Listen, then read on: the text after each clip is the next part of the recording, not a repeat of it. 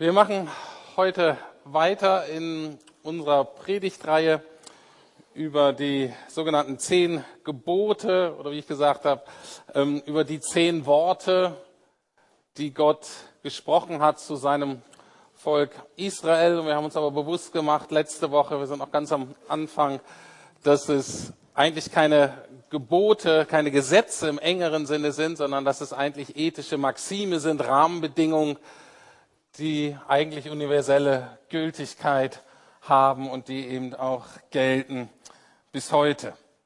Wir haben uns letzte Woche diesen historischen Hintergrund ein bisschen angeguckt, diese Flucht aus Ägypten, wo Gott sich so vorstellt, ich bin der Herr dein Gott, der dich aus Ägypten befreit hat und er stellt sich vor, wie er ist in seinem Charakter, dass er mächtig ist, dass er heilig ist, dass er aber auch gegenwärtig ist, dass er so da ist, wie wir ihn brauchen. Wir haben gesehen, dass Gott eine Sache besonders am Herzen liegt, nämlich die Freiheit, die Freiheit seiner Leute, die Freiheit der Menschen.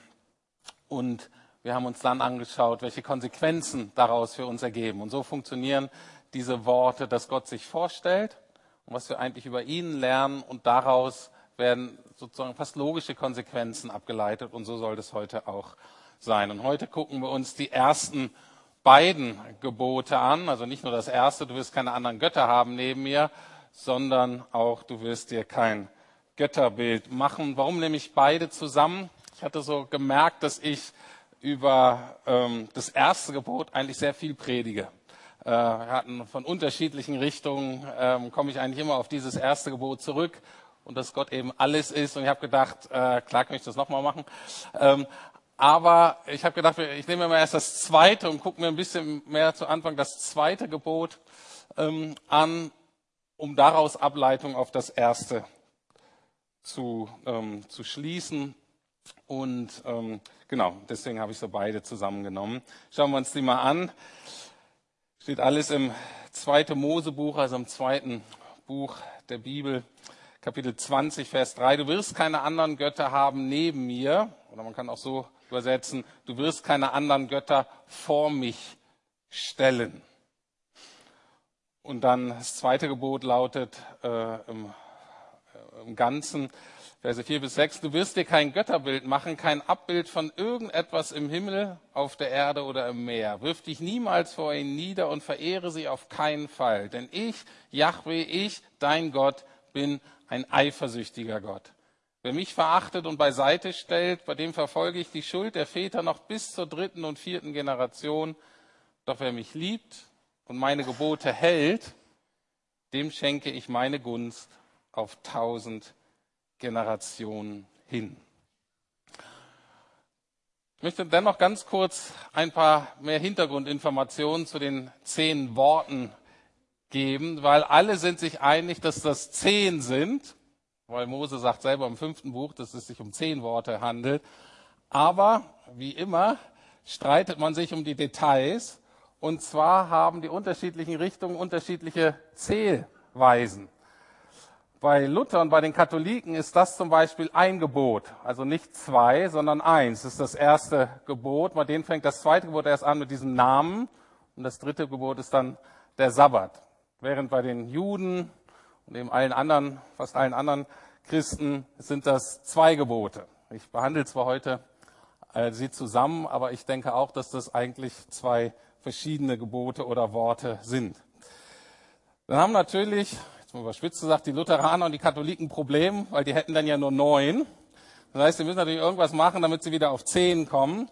Und deswegen äh, spalten sie oder teilen sie das letzte Gebot auf, mit dem, dass wir nicht begehren sollen. Und das teilen sie dann nochmal auf ins Haus und dann ist alles andere, wo die anderen sagen, ja, das gehört eigentlich logisch eher zusammen. Im Endeffekt ist nicht ganz so wichtig, nur falls das jetzt mal gehört habt und schlau mitreden könnt, wenn das irgendwie mal aufkommt, das Thema. Wo sich alle einig sind, ist, dass diese zehn Worte auf zwei Tafeln verteilt wurden und dass Gott von Anfang an deutlich macht, dass Dinge, die, ähm, die werden geregelt, einerseits die Beziehung zu ihm, aber dass man nicht sagen kann, Gott ist mir wichtig oder ich liebe Gott oder so, wenn man nicht klar hat, dass das auch Auswirkungen auf meine Beziehung zu den Mitmenschen hat. Das kennen wir von Jesus, wenn er gefragt hat, was ist das größte Gebot, dann antwortet er auch mit diesen beiden Dingern, Gott lieben und den Mitmenschen. Und genauso sind diese Tafeln auch aufgeteilt. Jetzt ist nur wieder das Problem, wie verteilt man die zehn auf die zwei Tafeln? Und schon fängt der Streit wieder an. Ähm, bei den Juden ist es 5-5.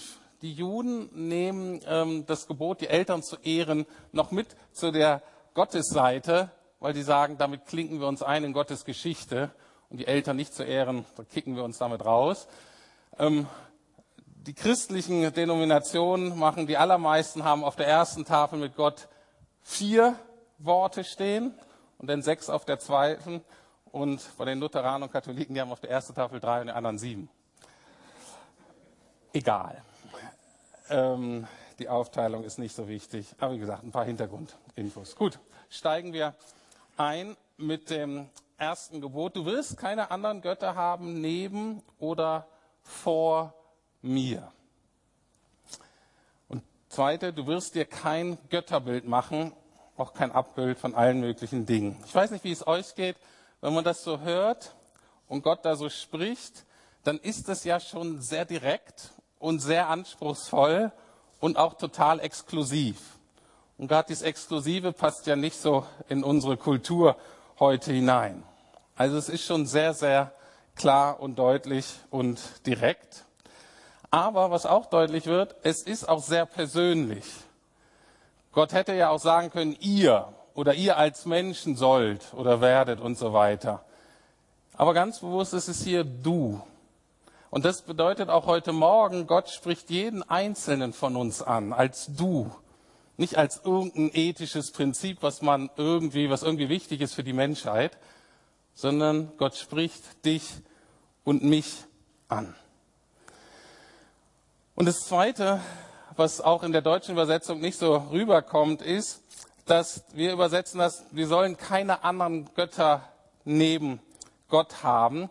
Wenn man es genau übersetzt aus dem Hebräischen, würde es eigentlich heißen, wie Martin Buber das in seiner ähm, Verdeutschung macht, du sollst keine anderen Götter haben, mir ins Angesicht steht da eigentlich. Mir ins Angesicht, das bedeutet, du sollst ihn nicht haben und was du da tust, ist direkt vor meinen Augen. Und ich glaube, das ist wichtig, dass wir uns das verdeutlichen, weil gerade wenn es um andere Götzen geht, dann lügen wir uns selbst ganz oft in die eigene Tasche. Und wir mauscheln da so vor uns hin und hoffen, dass Gott das nicht so ganz mitkriegt. Und hier ist Gott von Anfang an sehr direkt. Er spricht uns direkt an, dich und mich. Und er sagt, was immer du tust mit diesen anderen Götzen, die Engländer würden sagen, that is right into my face. That's right in my face. Das heißt, es ist, ich sehe das, damit konfrontierst du mich. Das ist irgendwie auch ein Affront. Das steckt dahinter. Gucken wir uns das Bilderverbot mal genauer an. Und bevor wir uns anschauen, was es bedeutet, möchte ich kurz etwas Zeit verbringen, zu sagen, was es aus meiner Sicht nicht bedeutet. Das Wort für Abbild hier meint ganz konkret eine Statue für eine religiöse Verehrung. Darum geht es. Da steht ja, man soll sich nicht niederwerfen, verehren, wie Matthias gesagt hat, eben so eine kleine Statue, die seine Eltern aus Pakistan mitgebracht hat.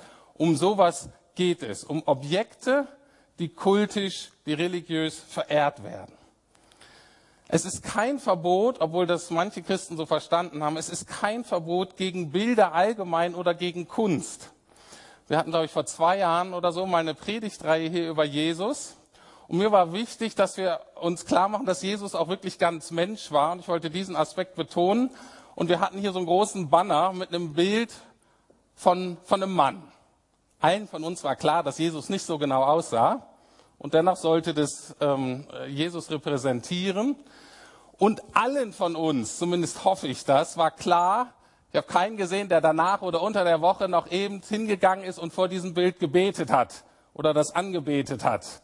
Für uns war völlig klar, das ist einfach nur ein Bild. Und deswegen, aus meiner Sicht, entsprach das nicht dem Bilderverbot. Ich wusste aber, dass es riskant ist. Und natürlich kam nach dem Gottesdienst jemand zu mir, hochroten Kopf, Eiferer für den Herrn, ähm, mag ich ja eigentlich. Und äh, äh, und sagte, wie wir das denn gegen das zweite Gebot so verstoßen äh, können. Und äh, der war ganz ähm, erschüttert. Und ich ihm dann erklärt habe, dass aus meiner Sicht das eben nicht hier das zweite Gebot behandelt. Es wird noch deutlicher, dass hier steht, man soll gewisse Dinge nicht machen, nichts abbilden, weder im Himmel, auf der Erde, unter der Erde und so weiter. Gott macht aber das selber. Zum Beispiel für seinen Tempel lässt er ein Kunsthandwerk anfertigen, verschiedene, und eins davon spiegelt Cherubime ab, also gewisse Engelswesen. Das heißt, Gott macht es selber. Das heißt, es kann nicht verboten sein, solche Objekte, solche Kunstobjekte herzustellen. Wir haben ein interessantes Beispiel für die Unterscheidung aus der Bibel selber. Und zwar geht es um die sogenannte eherne Schlange. Und zwar war das ein ganz komisches, wieder so ein Objekt, was Gott selber angeordnet hat. Und das war, nachdem das Volk Israel da diesen Bund geschlossen hat mit den zehn Worten und sie antworten, ja Gott, das ist toll und du bist toll und wir wollen dir dienen und so weiter.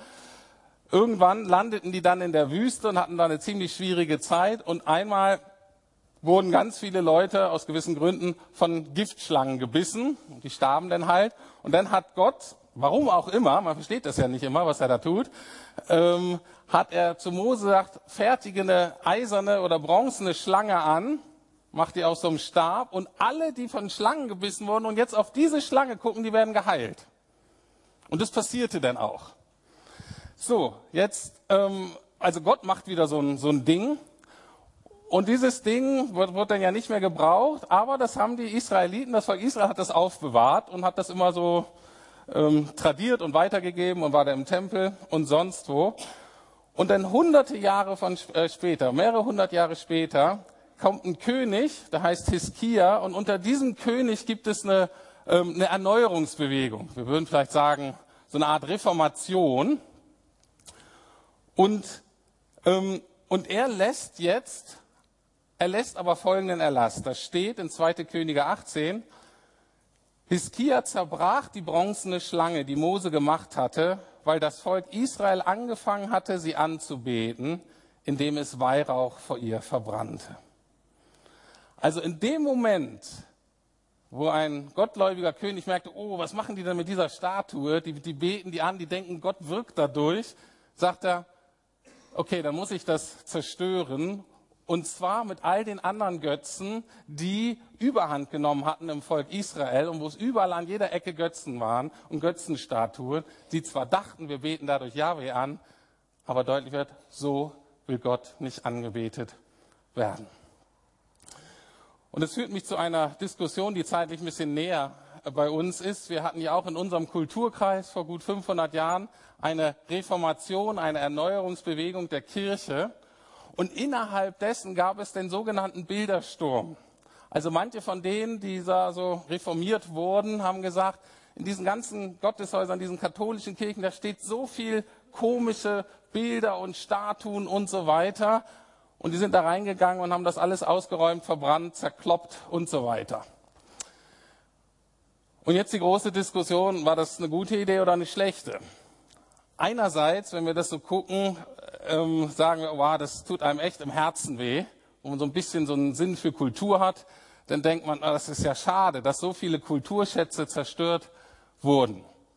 Und viele von diesen Statuen haben mit Sicherheit nicht gegen das zweite Gebot verstoßen. Gleichzeitig aber, und deswegen will ich mich da auch gar nicht ähm, endgültig zu einer Bewertung hinreißen lassen, endgültig schien zu dieser Zeit der Missbrauch aber so hoch geworden zu sein, diesen Statuen gegenüber, diesen Bildern gegenüber, Heiligen Maria und was es ja sonst alles gibt, ähm, dass die gesagt haben, man kann das gar nicht mehr trennen. Und deswegen hielten die es für nötig. War es nötig? Ich weiß es nicht. Ich weiß nur, dass ich mal in Südamerika war und da einem katholischen Umzug so beigewohnt hatte. Und das war derart vermischt mit heidnischen Bräuchen und so. Und habe ich gedacht, oh. und da habe ich gedacht, gemerkt, wie schwer das zu trennen ist. Ist das jetzt noch angemessen, ist nicht angemessen? Und ich hatte auch so den Impuls, meine Güte, das muss man ja alles einstampfen. Ähm, aber das zeigt, dass ich eben auch so ein bisschen was Reformatorisches in mir habe. Ähm, aber da, es ist einfach schwierig. Das ist so eine Gratwanderung, Bildersturm, heiße Diskussion. Und was ganz noch, noch ganz wichtig ist, es ist kein Verbot von bildhaften Beschreibungen von Gott, weil auch da ist die Bibel voll davon und Gott gibt sie selber. Warum? Weil wir wissen ja nicht genau, wie Gott ist. Das heißt, Gott muss uns helfen, sich uns zu zeigen. Und deswegen muss er das in der Sprache tun und mit Bildern und mit Kategorien, die uns bekannt sind. Und deswegen wird oft, ich nenne nur ein paar, gesagt, dass Gott ist wie ein Hirte. Gott ist kein Hirte, aber Gott ist wie ein Hirte oder wie ein Vater oder wie ein Fels in der Brandung. Das heißt, es sind Beschreibungen. Wichtig ist nur, es ist keine Definition, so ist Gott und nicht anders, sondern es sind Vergleiche mit dem Wie. Hier ist nur wichtig, dass diese Beschreibungen wahr sind, weil falsche Gottesbilder in unserem Kopf, die können sehr, sehr destruktiv sein. Und deswegen ist es sehr wichtig, unsere Gottesbilder, die wir so haben, Vorstellungen von Gott, die wir manchmal auch so aufsammeln in unserem Leben, unbewusst, dass wir die immer wieder gegenchecken gegen die biblischen Bilder, die uns gegeben werden. Gut, soweit, was dieses Bilderverbot nicht bedeutet. Jetzt aber was bedeutet es? Und vor allen Dingen, zweiter Punkt, was lernen wir über Gott? Das ist ja das Wichtige. Also warum keine Statuen und Götzenbilder? Die Funktion damals und in manchen Religionen ist es heute auch noch so, ist so, dass der Gott in dieser Statue wirklich gegenwärtig war und Gott damit so nahe gekommen ist. Und das hat den Leuten ermöglicht, praktisch direkt zu Gott gebeten, zu beten. Gott war eigentlich weit weg, aber durch diese Statuen war er eben nah dran. Und die Gefahr ist aber, dass man dann ein magisches Denken entwickelt, wie man zu diesem Gott betet, und zwar nach einem einfachen Ursache-Wirkungsprinzip. Ich erweise Gott die Ehre und werde dafür gesegnet. Dieses Denken ist aber zutiefst menschlich und auch in unseren Kreisen, auch in dieser Gemeinde hier sehr weit verbreitet. Auch ich ertappe mich immer wieder, dass ich in diese Falle hineintappe. Bei uns würde sich das so anhören. Wenn ich mein Leben Jesus gebe, dann kann ich auch von Jesus verlangen, dass es mir gut geht. Ich tue meinen Teil, singe hier Lieder und lese auch mal in der Bibel und sage, Jesus hier mein Herr. Und er hat Jesus Job ist, mir Gutes zu tun, mir zu helfen, mein Leben zum Erfolg zu machen. Was lernen wir hier über Gott? Warum will Gott diese Statuen nicht? Gott macht hiermit ganz deutlich, dass er sich nicht von uns festlegen, eingrenzen, kontrollieren lassen möchte. Die Grundaussage ist, dass Gott letztlich unseren Verstand übersteigt und wir ihn nie ganz begreifen können. Anders ausgedrückt, Gott zeigt hier, und wenn wir uns diese Geschichte von letzter Woche und diesen Auszug von Ägypten vor Augen führen, sehr deutlich, dass Gott sagt, ich bin frei, wild, heilig und mächtig. Wie kommt ihr auf die Idee, mich in so eine Statue pressen zu können? Wir können Gott nicht begrenzen, wir können Gott auch nicht kontrollieren. Anders ausgedrückt, Gott ist letztlich unverfügbar für uns. Und ich weiß, manchen von euch schmeckt das nicht. Gott ist letztlich unverfügbar für uns. Und das ist das Kern dieses Gebotes ist, dass er uns verbietet, Gott für unsere Zwecke verfügbar zu machen. Deswegen ist letztlich die Frage bei diesem Götzendienst, wer hat hier eigentlich die Macht oder wer dient wem? Benutzen wir Gott, das zu kriegen, was wir wollen, oder dienen wir Gott und vertrauen ihm, uns mit dem zu versorgen, was wir brauchen. Das ist ein inhaltsschwerer Satz. Ähm, ich glaube auch nicht, dass er von mir kommt. Ähm, aber ich lese ihn nochmal, ähm, weil, der, weil der wichtig ist. Benutzen wir Gott, das zu kriegen, was wir wollen? Oder dienen wir Gott und vertrauen ihm, uns mit dem zu versorgen, was wir brauchen? Uns ist die Gefahr, dass wir, wenn wir zu ihm beten, wir gleichzeitig daraus ableiten, dass wir jetzt ein Recht darauf hätten, dass Gott uns Gutes tut. Aber Gott wirklich zu lieben und zu ehren als Gott bedeutet, dass wir ihm gehorchen und vertrauen, egal ob wir gerade was davon haben oder nicht. Und hier geht es nicht um religiöse Theorie, um so Grundsatzentscheidungen, sondern es geht ganz praktisch auch um die Erfüllung von unseren Alltagsbedürfnissen, von unserem Menschsein 24/7. Darum geht es. Und diese Unterscheidung, wer dient hier eigentlich wem und wer hat hier eigentlich die Macht und bin ich hier Gott oder ist Gott mein Gott, ähm, die ist überhaupt nicht einfach, weil Götzen in der Regel etwas in sich Gutes sind, die dann aber zu wichtig werden und manchmal unmerklich Gottes Platz einnehmen. Anders ausgedrückt, ein Götze spielt Gott, ohne es zu sein. Es ist ein Ding, was uns Erfüllung, Erlösung, Sicherheit, Schutz, Wert, Sinn verspricht, ohne in der Lage zu sein, diese Versprechen langfristig zu erfüllen. Kurzfristig ja, langfristig aber nie. Luther sagt ganz einfach, woran dein Herz hängt, das ist dein Gott. Und das kann alles sein. Je nach unserer Prägung, je nachdem, wie wir psychologisch, sozial, genetisch geprägt sind, haben wir alle unterschiedliche Dinge. Und es kann aber alles möglich sein. Kann Geld sein, kann Arbeit sein, kann die Freundin sein, kann der Partner sein, können unsere Kinder sein, unsere Intelligenz, unser Aussehen, was auch immer. Wenn etwas Gutes zum Besten wird, dann ist es ein falscher Gott oder ein Götze. Anders ausgedrückt, wenn etwas Geschaffenes in die Position des Schöpfers kommt, dann haben wir es mit einem Götzen zu tun. So, und jetzt die Frage, wie findet man das heraus? Und ich gebe euch heute Morgen zwei Tests und ihr werdet länger brauchen, äh, das so die Antwort zu finden. Vielleicht schenkt Gott euch auch jetzt durch den Heiligen Geist äh, eine Offenbarung sofort oder vielleicht auch nur eine Bestätigung von dem, was ihr sowieso wisst. Ansonsten nehmt das vielleicht mit nach Hause, denkt nochmal drüber nach. Äh, das ist eine Frage, das ist ja auch nicht neu, habe ich euch, stelle ich euch immer mal wieder, aber ich merke das in meinem eigenen Leben, das ist gut, immer mal wieder so eine Art TÜV durchzuführen. Also, der erste Test ist, das ist die, letztlich die Frage von Verhalten, von Gehorsam. Du weißt ganz genau, was der Gott der Bibel von dir verlangt. Aber wegen einer gewissen Person oder deiner Arbeit oder weil das negative Auswirkungen auf deine Finanzen oder auf deinen Selbstwert oder sonst was haben könnte, tust du es nicht.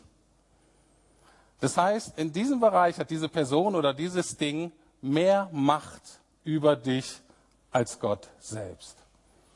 Und in diesem Bereich zumindest wäre es denn dein Gott oder eben ein Götze.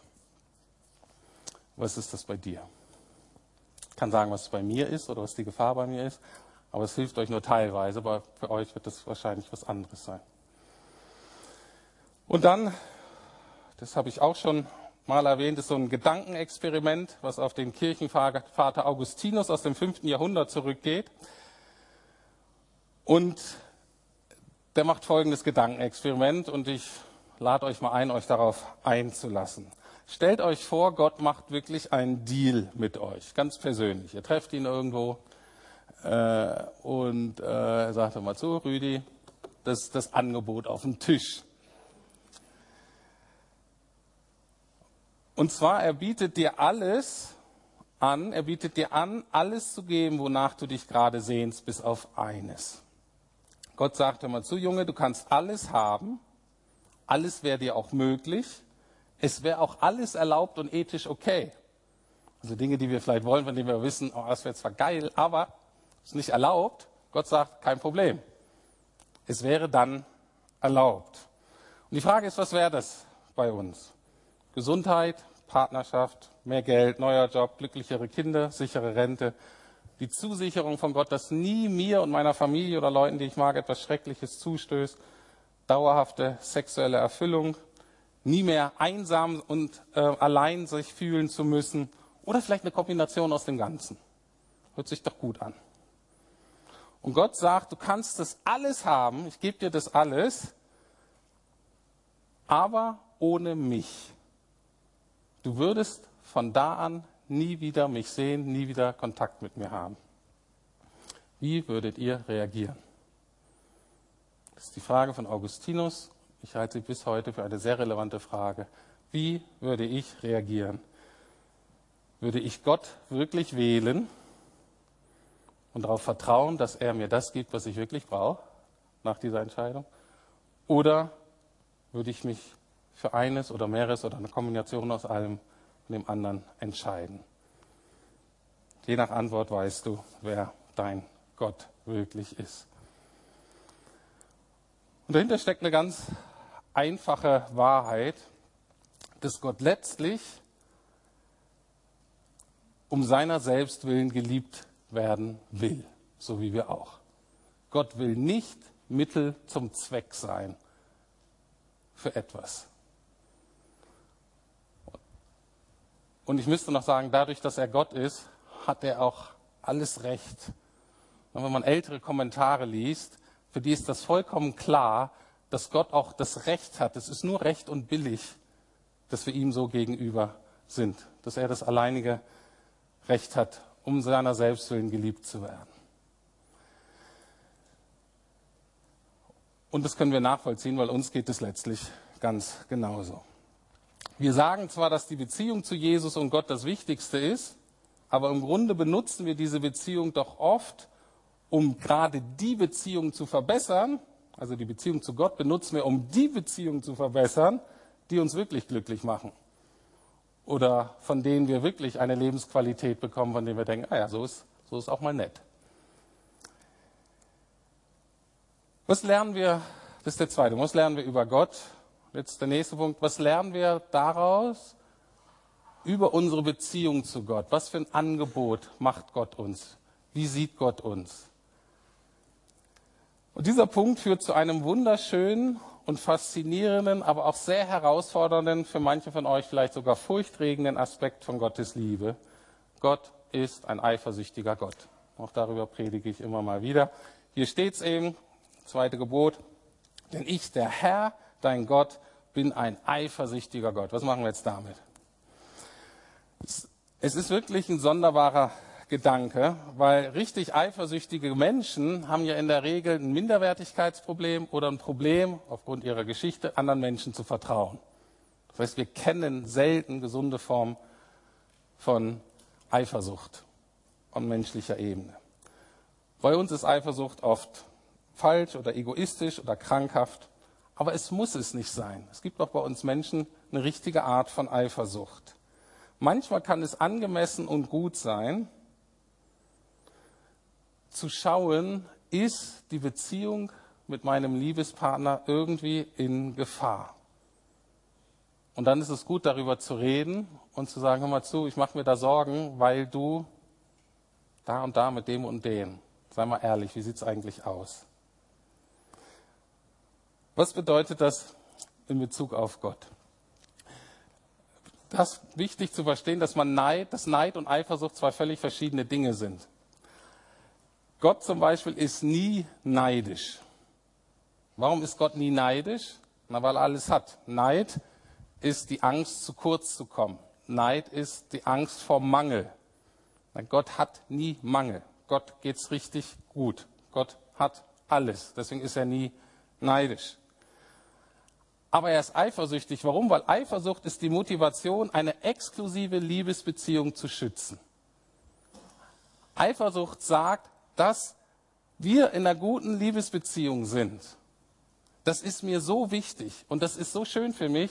Dafür kämpfe ich und dafür gebe ich alles, um zu verteidigen und es zu erhalten. Letzte Woche oder so war hier ein junges Paar, das sich getraut hat, sich zu vermählen, also es war eine Hochzeit. Und da hat der Junge auch sowas gesagt. Und ich denke, wow, mutig.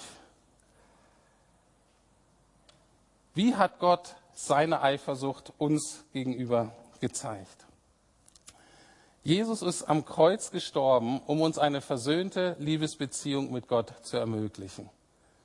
Das heißt, die Beziehung zu den Menschen, zu seinen Geschöpfen, das war Gott so wichtig, dass er alles dafür tut, um das zu ermöglichen, um das zu erhalten. Und dafür wird er sogar Mensch und dafür stirbt er sogar. Und das ist der größte Beweis von Gottes Liebe zu uns. Aber nicht nur zu uns, sondern auch der Ausdruck von Jesu Liebe zu seinem Vater. Und deswegen merkt man, dass Jesus immer in beide Richtungen danke. Gott lieben und den Menschen lieben. Und in Kreuz und Auferstehung kommt das zusammen. Wenn das wahr ist, welche Konsequenzen ergeben sich dann daraus für uns? Und das ist jetzt die dritte und letzte Frage. Bei all den Geboten ist immer auch das Gegenteil mitgedacht. Gott verbietet nicht nur, sondern dann denken wir auch daran, dass, was ist eigentlich das positive Gegenteil? Oder wenn etwas ähm, äh, positiv verlangt wird, dann wird immer auch mitgedacht, was sind denn die negativen Dinge, die das bedrohen können. Zum ersten Gebot. Du wirst keine anderen Götter neben mir haben. Was bedeutet das positiv? Also, es bedeutet erstmal, du wirst dein Herz nicht an etwas anderes hängen. Du wirst dein Leben nichts und niemanden anvertrauen, außer Gott. Und positiv formuliert ist es eben dieses bekannte Gebot, was wir kennen. Ich zitiere das aus dem Alten Testament, 5. Mose 6, Vers 5. Und du sollst den Herrn, deinen Gott, lieben mit deinem ganzen Herz, mit deiner ganzen Seele, mit deiner ganzen Kraft. Das letztlich ist die Erfüllung des ersten, die Konsequenz aus dem ersten Wort. Was ist die Konsequenz aus dem zweiten? Keine Statue, Bild der Verehrung von Gott zu machen. Bedeutet, dass wir den Mut haben, Gott Gott sein zu lassen.